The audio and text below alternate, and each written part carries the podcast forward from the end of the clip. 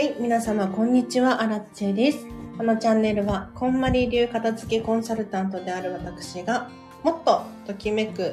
違うな、もっと自分らしく 生きるためのコツをテーマに配信しているチャンネルでございます。最近タイトルコール変えたので、ちょっと間違えました。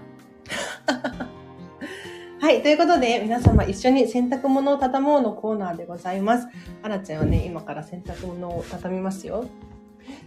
この放送はですね、家事しながらとか、お片付けしながらとか聞いていただくと、はかどるかなと思います。で、私、こんまり流片付けコンサルタントなので、この機会にね、ちょっと質問したいなとかっていう方いらっしゃいましたら、ぜひぜひコメントで教えてください。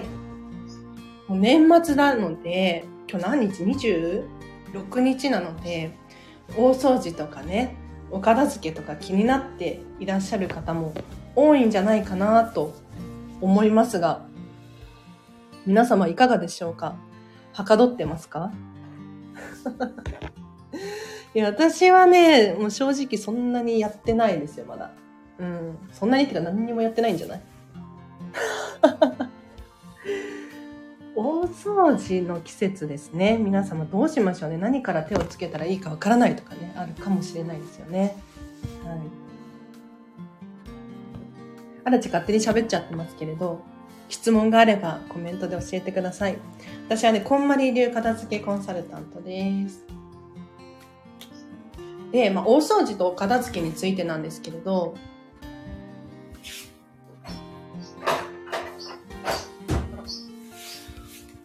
れね、お,、えっと、お掃除とお片付けって、まず大前提として、分けて考える。分けて別々で考えるっていうことを大事にしてください。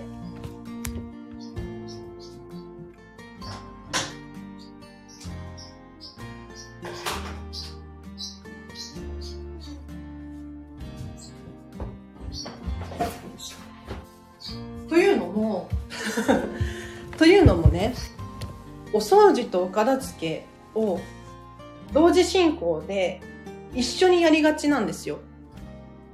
わかりますよね？気持ちはすごくわかりますし、ついついね、そうやってやりたくなっちゃうっていうのもわかるんですが、なんでこれ分けてやらなければならないのかというと、一緒にやっちゃうと、永遠に終わりがやってこないからですね。はい。そうなんですよ。なんかついお掃除をしていたら、お掃除をして、大掃除していたら、家具を動かしたくなったりとかしますよね。うん。で、この引き出しの中気になると思って、掃除し始め、お片付けし始める。永遠に終わらないんですよ。そんなことをしてたらもうあっという間に年明けちゃいます。本当に。で、そうじゃなくって、まずはお掃除。まずはお片付け。どちらか一方を徹底的に終わらせる。本当は、アラチェ的にはね、私的には、お片付け。お片付けの方を先に優先して、お掃除よりも優先して終わらせてほしいです。なぜなら、その方がコスパがいいです。うん。お片付け終わらせてからの方が明らかにお掃除しやすいんですよ。物量も減っているし、何がどこにあるのか把握できているし、引き出しの中とかもお掃除しやすい状況が作れていると思うので、最悪、お掃除ロボをウィーンって 走らせておけば、お掃除済んじゃうんですよね。一方で、お片付けが終わっていない場合どうなるかというと、物に、あ、物、床に物が置いてあったら、まずはどかしてから掃除し始めなければならなかったりとか、で、ちょっと引き出しとか棚のね、中拭きたいなと思っても、簡単には拭けないんですよ。もうごちゃごちゃと置いてあるから。なので、やはりね、お片付けを先に終わらせて、後々のお掃除がめっちゃ楽っていう状況にしておいてあげた方がいいですよね。ただね、もうもう大掃除の時期になっちゃったので、そんなことも言ってられないと。お掃除をしなければならないんだと。そりゃそうなんですよ。そりゃそうなの。そういう場合は、お片付けとお掃除は分けて考える。一緒にしない。っていうのがコツでございます。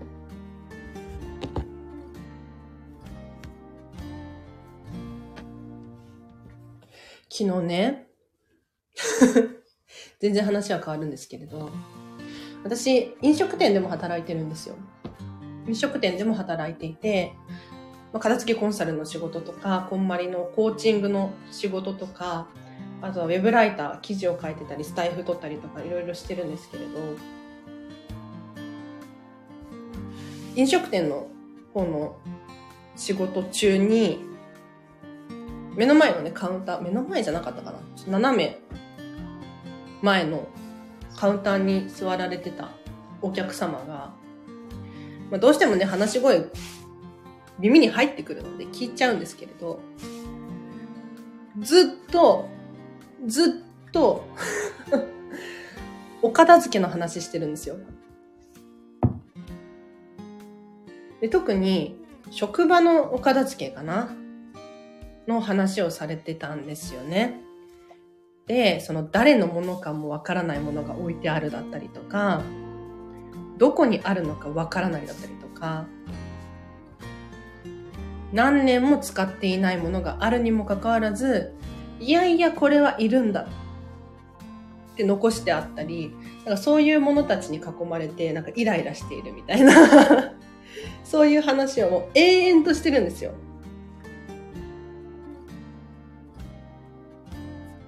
で、アラチェは、まあ、そこにね、まあ、忙しかったから昨日クリスマスなので、あの声かけたいなとか思いつつも声かけられなくて で、心の中では、まあ、いろいろね、思うことはあったんですけれど、まずね、皆さんにお伝えしたいのが、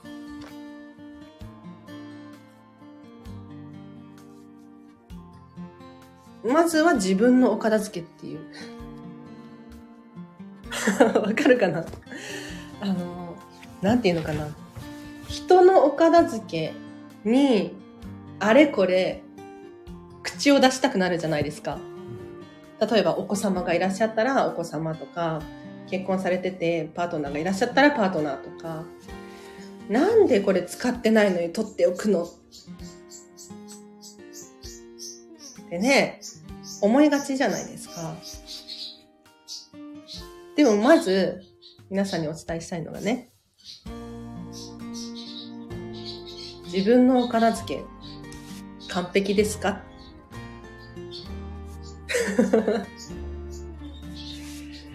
自分のお片付け完璧に終わっていますか？もしかしたら中にはね、アラチェさんと、私は、すっきり片付いているのに、パートナーが散らかってるんです。もう本当に、どうしようもないんです。っていう方も中にはいらっしゃるかもしれないんだけれど、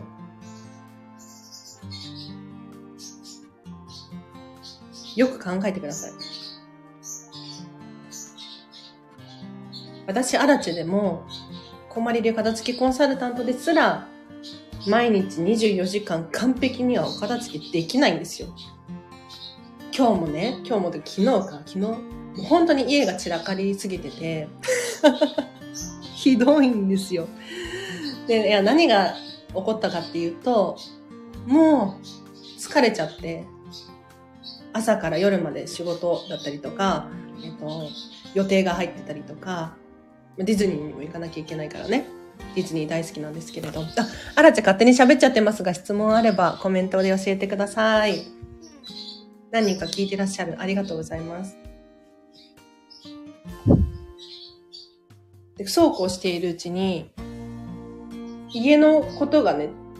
全く手がつけられなくなってしまうんですよ。だから今日もこうやって洗濯物を畳んでいますが、洗濯物を畳むこともできないし、食器も洗うこともできないし、なんなら脱い脱ぎっぱなしの服が床に落ちてるとか、もうね、しょっちゅうなんですよ。で、こんなこと言っていいのかな、片付けコンサルタントなのに。でも本当にそうなんです。で、これはどういう状況かなって考えたときに、やはり自分の心とか感情とか頭の中、これがぐちゃぐちゃになっていることが、まあ、お部屋に現れちゃうんですよね。で、そこでさっきの話に戻るんですが、どうして人の片付けが気になってしまうのかと。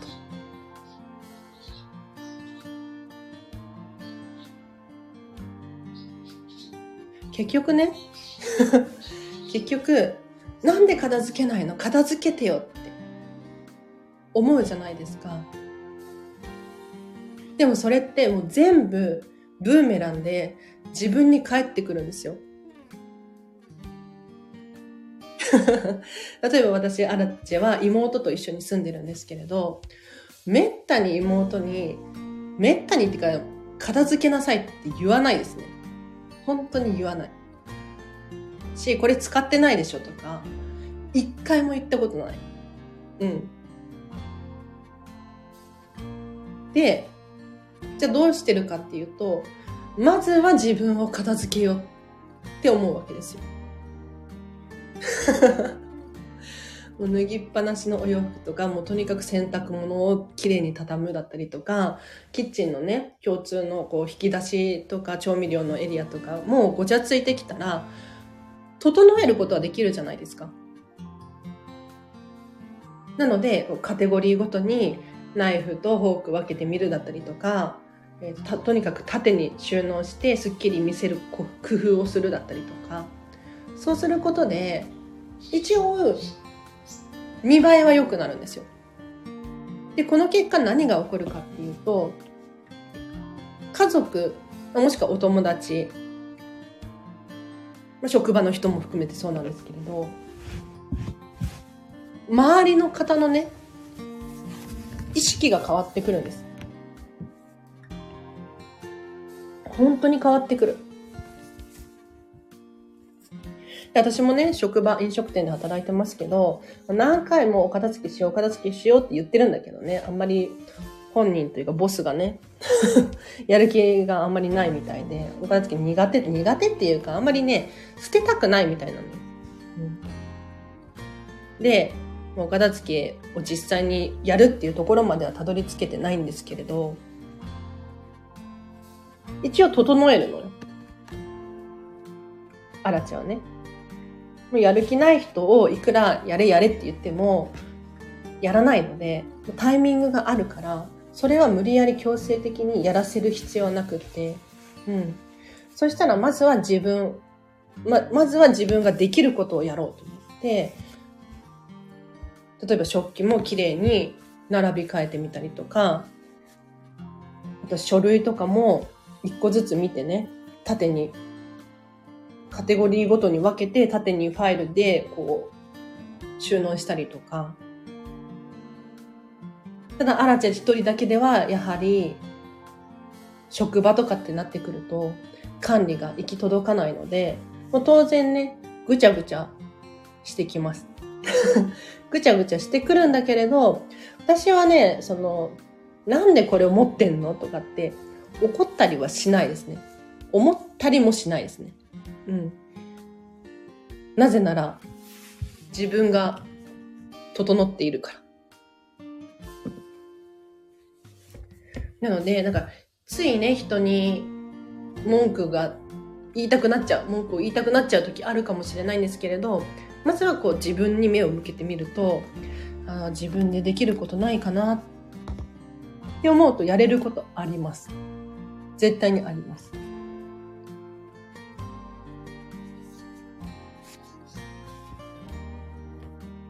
なので昨日のね、お客さんも本当に、なんて言ってたかな。何年も使ってないものがあって、で、上司に確認したら、これは使っていないけれど、この時にこうこうこうしたなんとかだから 残しておかなければならないんだみたいな。って言われたって言ってて。でも明らかに手をつけてないし、今後も見返すことないでしょ。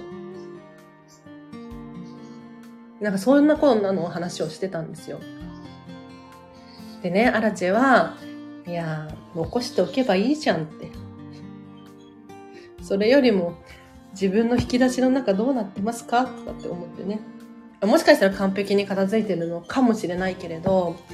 なんかね、こんまりコンサルタントで、こんまりコンサルタントあるあるかなわかんないけど、基本的に人にぐちぐち言わないのよ。うん。なんだろう。だから愚痴を喋るとか、か自分とは全然関係ないところでイライラしたりとか、要するに例えばネットのニュースにイライラするとか、なんか誰かの不倫がなんとかとか、ついね、口を挟みたくなるかもしれないんだけれど、でもそれって自分の人生には1ミリも関係ないのよね。で、そういうのが、こんまりコンサルタントのみんなは本当に理解していて、分かっていて、自分の人生がよりときめくようになることばかりを考えてるんですよ。だからそれが言動に現れる。なので、なんかもう人のことぐちぐち言っててもさ、基本的に人って変えられないんですよ。自分が変わるしかない。うん。なので、まあ、人は鏡ってよく言いますけれど、本当に その通りだなぁなんて思いますよね。あれ質問ないですか？こんまり流片付けコンサルタントに質問ができるなんてめちゃめちゃレアですよ。めちゃめちゃレア。あ、待って、あと靴下くらい畳み終わるの。靴下を畳んで終わりです。靴下の畳み方は、えっと、2足、2足 ?1 足？なんて言ったらいいの、はい、右足と左足を 重ねて、お店屋さんみたいな状態にして、シワを伸ばします。で、くるぶしソックスとか、丈の短い靴下だったら、これをパタって半分に折るだけで終わりなんですよ。で、もし、もし、ボイトレでね、もしって言っちゃいけないんですよ。もしなんですよ。で、もしね、長めの靴下を持っていらっしゃった場合、ハイソックスとか、ルーズソックスとか、こういった靴下は、もう一回折っただけではね、長いので、2回、3回、4回、折っていく。はい。これで、荒地の洗濯物は畳み終わりました。ありがとうございます。最後にこれだけお話しして、後でね、これ放送収録したいなと思ってるんですけれど、今なんとなく頭の中にあるのが、引っ越しの話。お片付けと引っ越しのお話。というのも、実はアラチェ来月、引っ越しの予定があります。で、つい最近、体験お料理教室に行ったんですけれど、そしたら目の前の一緒に体験に来られてた方が、めっちゃお片付け興味ありますっておっしゃっていて、よくよく話聞いてみたら、引っ越すんですって。で、だから引っ越す前にお片付け終わらせた方がいいですよって言って そう帰ってきたんですけれど、お片付けは絶対に引っ越し前なんですよ。ついやりがちなのが、引っ越してから片付けようとか、物動かしてからお片付けしたい。これもわからなくはないんですよ。わからなくはないんだけれど、よく考えて、本当に、よく考えてほしいのが、引っ越す前にお片付け終わってた方が、良くない？どう考えてもいいと思うんだけれど。うん。確かに押し入れの奥の方とか、出すのめんどくさいし、で、どうせ引っ越すんだから、そのタイミングで荷物出すから、なんか後回しにしちゃいたい気持ちもわからなくはないんだけれど、お片付けを引っ越し前に終わらせると何が起こるかというと、まずね、物量が減ります。うん。いらない粗大ゴミとか、細々としたものとかもそうなんですけれど、物量を減らしてから引っ越しをした方が楽じゃないですか。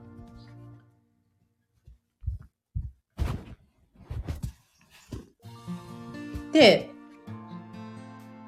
さらに言うと、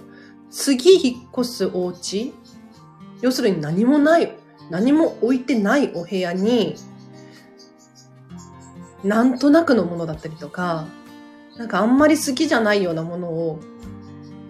置くのってどう思います？だかせっかくね、新しい生活が始まるってなっているんだから、どうせなら自分が本当に好きなものばかりが置かれたお部屋にした方がいいよなっていうのは思うんです。ってなったら、引っ越す前にそういうなんとなくのものだったりとか、いたいただいたけれど一回も使ってないとか、壊れてるけど頑張って使ってるとか、なんかそういったものが本当に自分の新生活に見合うかななんていうのをちょっとこう想像していただくと、やはりね、引っ越す前にお片付けした方がいいよねって思うんですよ。これ、こんまりさんも同じこと言ってますね。はい。あとは、例えば結婚する前とか、あとは、子供が生まれる前にお片付けを終わらせていた方が、明らかに楽なんですよ。なんだけれど、こう、お片付けの現場でよく見るのはね、引っ越してから、ここに引っ越してきてから、この箱は一度も開けてません。皆さんのお家にはない？大丈夫？もう引っ越してから何年も経つんだけれど、一度も開けてない箱がある。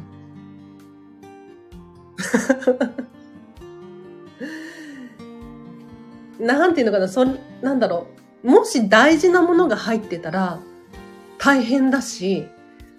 今、本当に必要なのだったら、それを使った方がいいと思うのよね。例えば、なんかときめくお洋服が入ってるとか、もう自分にとっては思い出の品が箱の中に眠っているのであれば、それは例えば玄関に飾っておいたりとか、毎日お洋服だったら着るとか、そうした方が自分の人生がときめくと思うんだけれど、箱に入って開けられていない開かずの箱これは、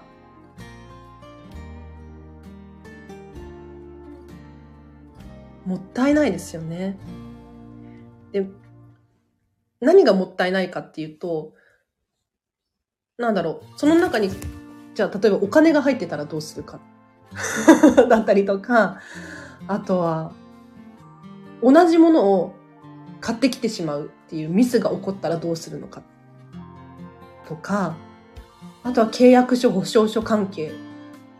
が入っていたら大変だし、他にも空間、スペースとしてももったいない。だって家賃払ってますからね。うちは家賃払ってませんって思うかもしれないんですけれど、もしこういうなんとなくのものたちがなくなったら、もうちょっと狭い、小さいお部屋に引っ越しする、引っ越しすることもできるかもしれないんですよ。もしくはその空間を最大限に利用することができるわけですよね。これね、アラチがおすすめのトヨタの片付けっていう本にも書かれてるんですけれど、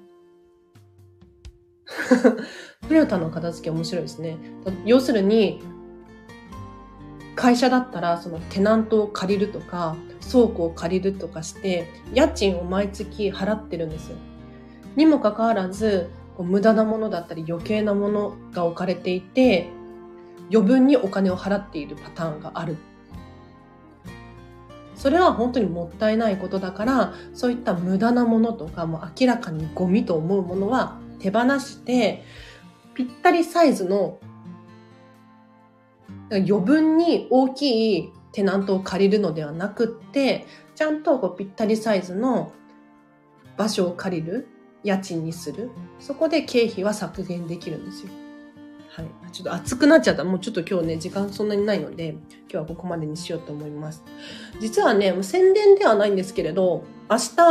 こんまりコンサル仲間と10人くらいかな、15人って言ってたかな？勉強会があって、まあ、勉強会って言ってもただの雑談会なんですけれど